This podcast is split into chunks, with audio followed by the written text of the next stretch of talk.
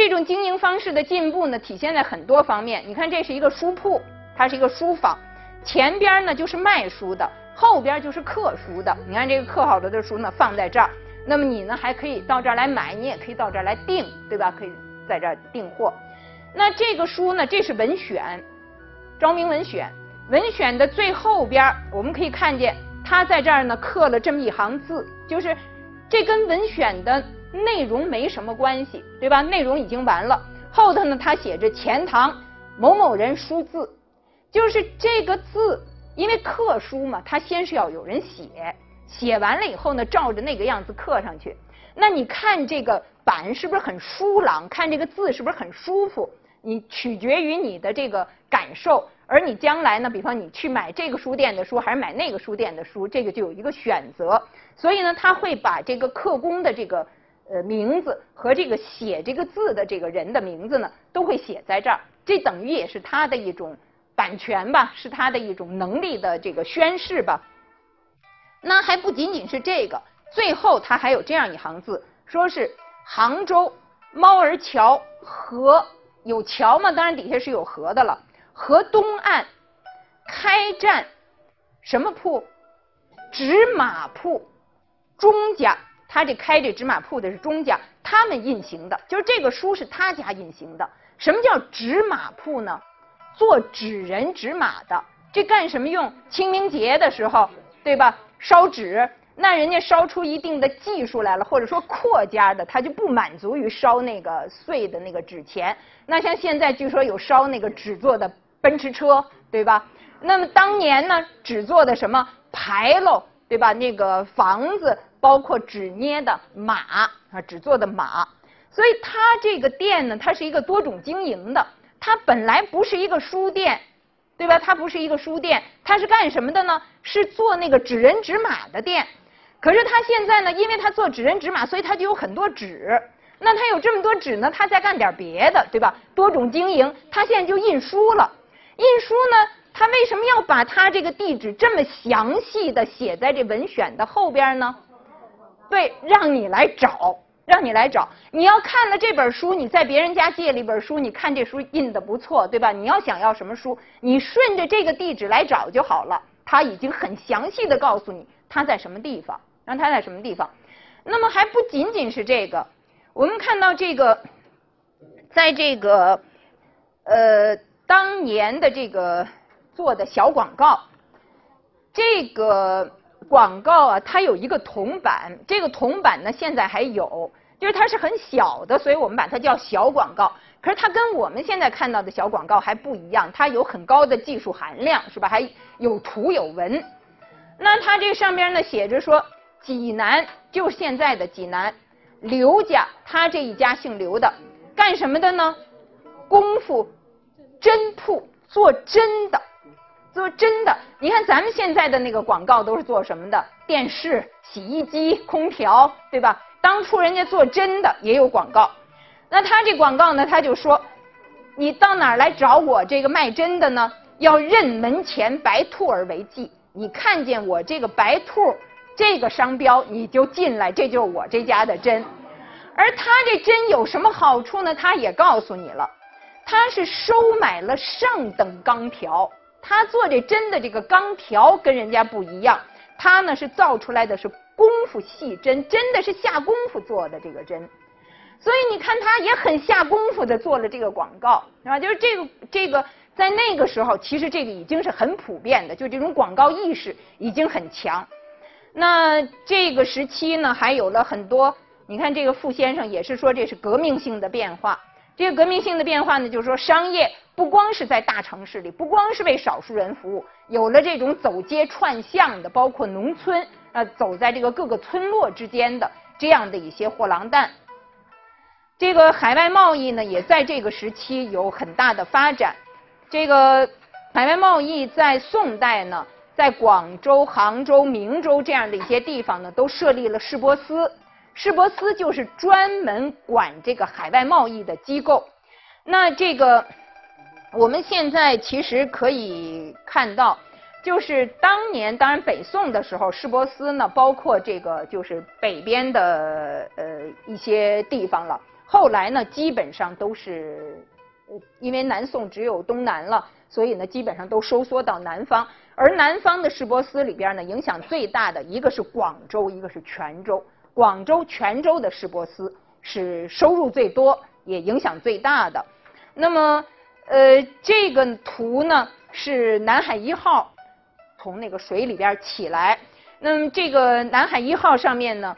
其实就是当年宋代的一个海外贸易的一个船，它就沉了。沉了以后呢，现在把它整体的从水底下打捞出来，打捞出来呢，但是为了怕它一下见到空气以后里边的一些东西都坏损了，所以呢，把它放在这样一个大箱子里，然后呢，放在一个所谓叫水晶宫的地方，其实就是拿一个大罩子把它整个的罩起来。那从这个当年的记载里边和我们现在在这些沉船上的发掘都可以看出来，外贸输出的时候是以瓷器和丝绸为主要的物品，而进口的东西呢，包括珠宝、药材和香料。所以这个比较我们就可以看出来，输出的都是一些制成品，而输入的大部分是原料，进口的大部分是原料。那跟后来当然跟现在的那个呃情况不太一样了。当时这个可以看出来，宋代在这个贸易里边呢，还是占这个很有利的这样的一种地位的。这是南海一号上面我们现在看到的一些呃这个瓷器，这瓷器后边呢还写着这个货主啊，这个呃货物的这个主人，而且这种瓷器呢，呃也有人说。呃，中国呢，我们知道那个碗呢，其实基本上是两种类型，一种吃饭的碗是那种大敞口的，对吧？还一种吃饭的碗呢是这种收口的，对不对？以前中国内地的这个瓷器这吃饭的碗呢，多半是那种收口的，而我们在这个南海一号上看到的这个碗，它本来是用于海外贸易的嘛，对不对？大部分都是这种敞口的，所以呢，当时就是有人估计这个可能就是海外订货的。他们就是需要这种，比方阿拉伯地区，他们手抓饭要那种开口很大的那个碗，所以呢，可能就是应对他们的需要而专门生产的。这个泉州呢有一个海礁史博物馆，这个里边呢也有出土的这个当年出土的这个沉船，我们可以看到它这个船舱里都被隔成一格一格的，它隔成一格一格的呢，其实就是，比方那个。对，一个是为了防止这个漏水，一个舱里漏了水呢，其他的舱呢还能不受影响。另外呢，我们也可以看到，它这个一格一格的呢，也便于放那个小箱子的那个装的瓷器，免得在那个船上边咕噜咕噜咕噜的那个瓷器来回这么滚，那个也受不了。所以呢，它都是一格一格的，而且这个这一带呢有这个起风的时刻。一般我们在内地看到的时刻都是起雨的，对不对？老不下雨。而这个地方的时刻呢是起风的，为什么呢？海上嘛，当时都是帆船，所以你是不是顺风，这个是很大的呃问题。那么这个里边呢，也可以看到一些当时那个船上留的这种进口的这些呃东西吧，物资。这个图呢，我们可以看到当时这个西北的丝绸之路，那个陆地上的丝绸之路已经不通了，对吧？早就不通了。那么这个时期的宋代，他们的贸易呢，其实主要靠海上啊，主要是靠海上。我们原来呢曾经说过，比方刘子健先生他说到南宋的政治，他说是背海立国，那是什么？就是背水一战的意思，你后边就没有退路了。但是呢，像这个湖北大学的葛金芳老师呢，他说是面海立国。面海立国什么意思呢？海外贸易这个发展的天地还很宽，是吧？可以向外发展。那这一个时期的这个海外贸易呢？刚才我们说了哪些市舶司，对吧？那些地方呢，其实都是海外贸易的重要的港口。那我们也可以看到，基本上呢是呃通过这个东南亚这一带呢，到这个印度洋啊，甚至于到更远的地方，是吧？到更远的地方。那么这样的一种海外贸易呢，其实我们知道，到了南宋后期，过印度洋的这些海外贸易，其实基本上是控制在阿拉伯人的手里。包括当时，呃，我刚才其实说到这个泉州和广州是这个市舶司，呃，最有影响的市舶司吧，也是这个收入最多的地方。那当时的这个南宋后期的泉州的市舶司负责的这个人呢，叫做蒲寿庚。蒲寿庚呢，他后来是元代的军队打过来以后，带头投降了的，带头投降了。那么以后呢，这个元代的这一代的海外贸易呢，还都是交给他。而蒲寿庚呢，就是一个阿拉伯人，就是一个阿拉伯人。他当时在做宋代的市舶司的首脑，所以呢，我们其实也能看到，在这一代，其实阿拉伯人的影响活活动是很活跃的。一直到现在，我们知道这个泉州还有清真寺啊，什么是吧，都是那个时期呢留下来的。这个。纸币呢，在这一个时期也出现了。那么首先呢，当然是铸币了。铸币就是铜钱、铁钱。这个雍调的银饼呢，银饼其实我们知道，本来呢，唐代的时候租庸调，庸调应该都是交绢的，是吧？交绢或者是布。但是呢，那个时期，我们原来就说到过，有一些物品呢是会折的，是会折的。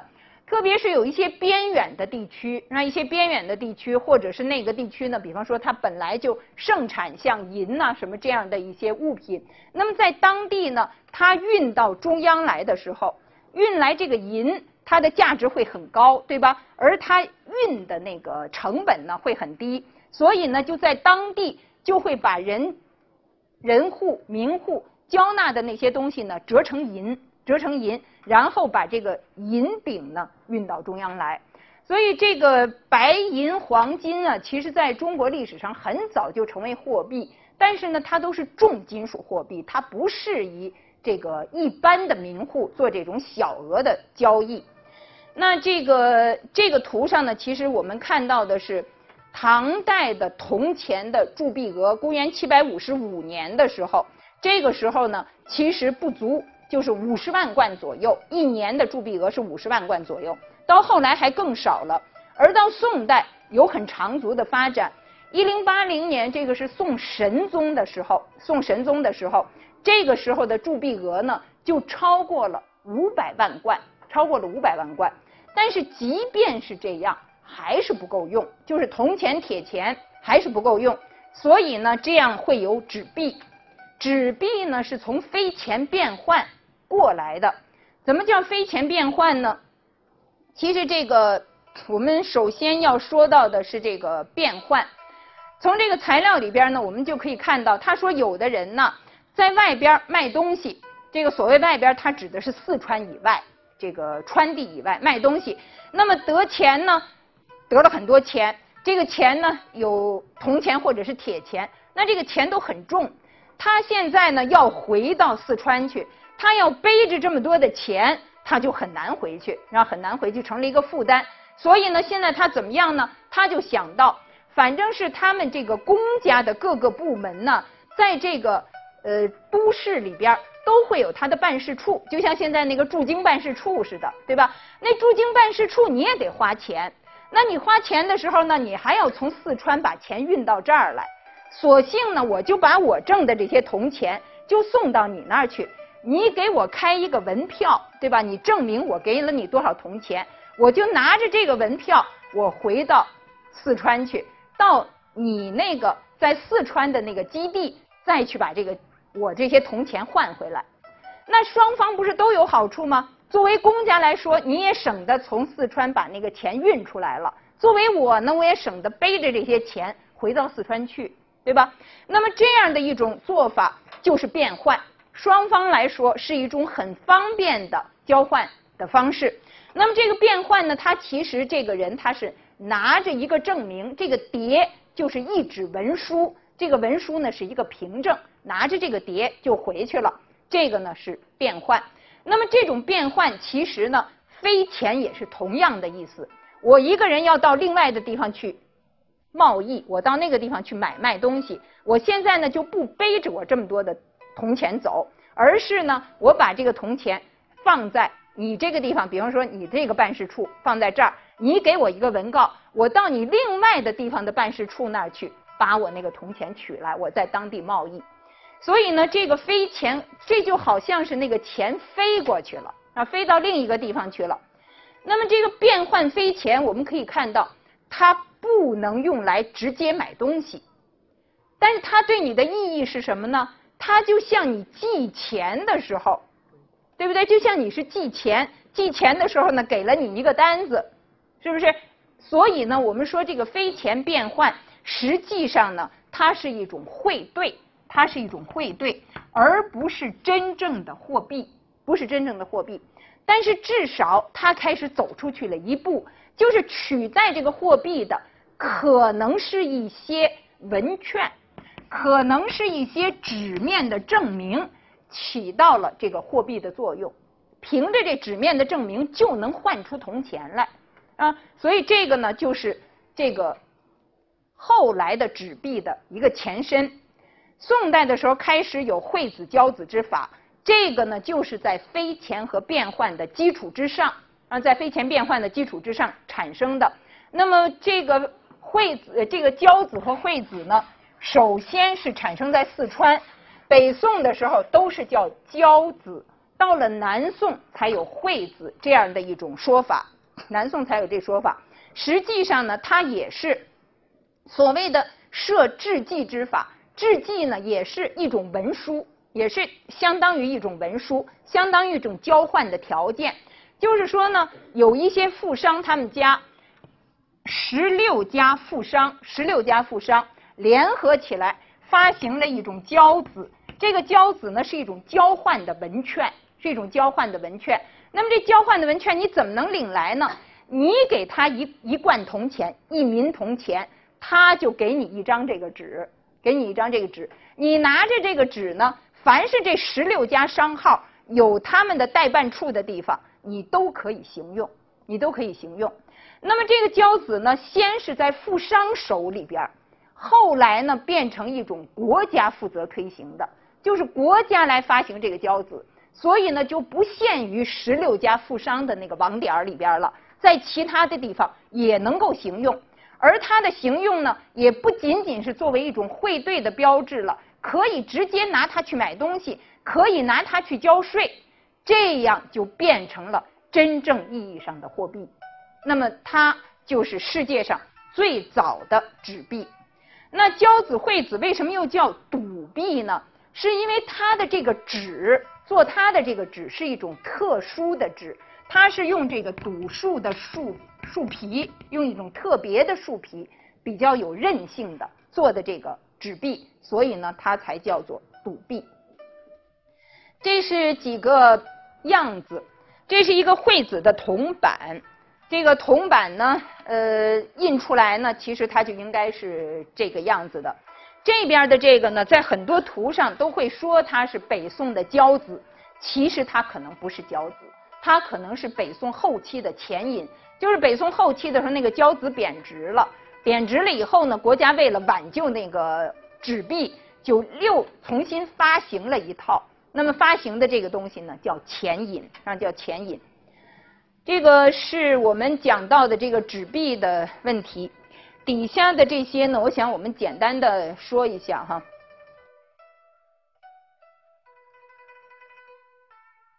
这两个图，一个是唐代的长安，一个是北宋的汴京。这里边最大的区别，我们要看到唐代的这个长安的城呢，这当然也是唐代的前期长安了。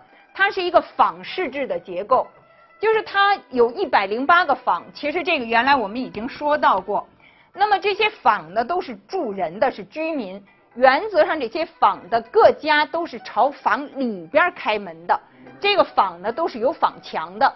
只有这两个地方，这个黑的这个地方才是市。才是市，那么这个市呢，有东市、西市，有东市、西市，就是说所有做交易的人，你们的这个店铺都是要在东市和西市经营，而其他的坊里边不许开店，不许开店。那么这样的一种制度呢，是坊市制。晚上的时候，这个坊，这个晚上它是会有夜禁的，那么就要敲钟敲鼓，一敲了以后，大家就知道这个坊就要关门了，就要关门了。关了以后呢，这个鼓停了，路上也没有人烟了，就只是当年是说静静的，只看到一弯明月，就是整个这个城市呢，有点像个那种半军事化的管理方式。而到了唐代中后期，其实就控制不了了。那么到处都开始有这个店开在其他的房里边，而且呢，有一些名户也朝这个大街上开门了，逐渐的变成了我们看到宋代的这个都市的景观就非常不一样了，完全是一种长街式的啊这样的一种长街式的，而在这个街道的两旁，不光是有民户，也有官府，也有店铺。都是混杂在一条街道里边的，所以这从某种程度上也让我们看到当年这样一种平民化的这个景观。这个在这个城市里边呢，我们原来就说有很多的仿锅户，是吧？那个时期因为有了这么多的市民，所以呢一些娱乐的形式也开始出现了，面向市民的活动也越来越多了。那么这样呢，就开始有勾栏瓦舍。这个勾栏瓦舍本来就有点像那种老天桥似的，拿一根最简陋的就是拿一根绳子就围围了一个圈，那里边呢有耍把式的，有演戏的，然后呢开始敲锣，拿这个帽子就开始来收钱。在再后来呢，比较发达的地方呢，可能就开始有一个账目，啊，就像那吴桥杂技似的，开始有一个自己的一个大棚。再发展一点呢，就开始有了一个固定的场所。那么固定的场所里边呢，可能有一些屏风作为彼此的围栏，这样的一种这个文艺的形式，其实呢也是非常平民化、非常市民化的。而当时在这样的演出场所里边呢，也出了一些明星式的人物，像这个人，他叫丁都塞，然后他叫丁都塞。那这个这个石雕呢，其实就是有点像个 poster，对吧？就像周杰伦似的。那谁喜欢呢，就把这石雕可能就搬到他们家里去。所以这个石雕呢，也在不同的地方，我们也可以看到，那也可以看到。那这样的一种情况，使我们看到，就是像谢和奈所说的，在蒙古人入侵的前夜，中华文明在许多方面都达到了它的辉煌的顶峰。